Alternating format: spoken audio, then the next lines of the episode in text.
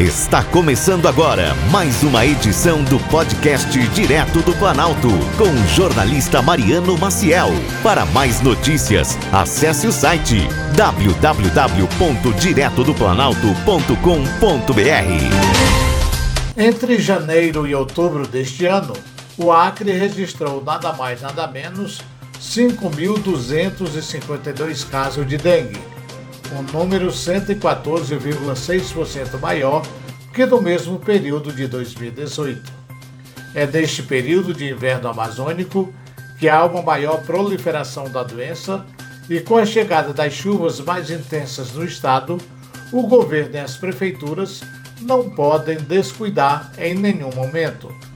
Para piorar a situação, o Ministério da Saúde retirou aproximadamente 300 mil litros de inseticida utilizado para o combate ao mosquito Aedes aegypti no estado do Acre e não fez a devida substituição do inseticida retirado.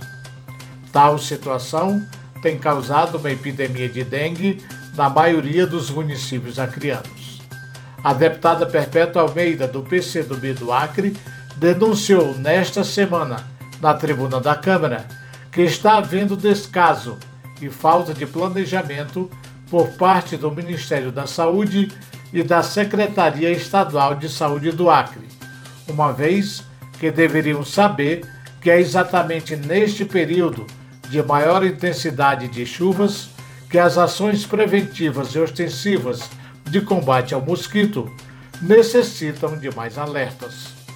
Olha, pessoal, é muito grave a situação que está acontecendo no Acre com uma epidemia de dengue em muitas cidades acrianas. Eu tenho recebido ligações diárias de Rio Branco, de Cruzeiro do Sul, de Feijó, de Tarauacá, de Sena Madureira, de Brasileia.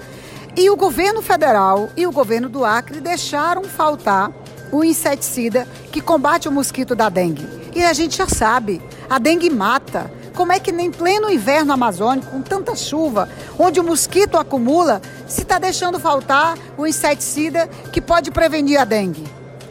Uma coisa é certa, eu estou aqui fazendo a minha parte, eu estou cobrando, eu estou indicando, eu estou mandando indicação, dizendo que a população não pode morrer por conta de dengue e o governo federal e o governo do Acre precisam fazer a sua parte. Para mais notícias, acesse o site www.diretodoplanalto.com.br.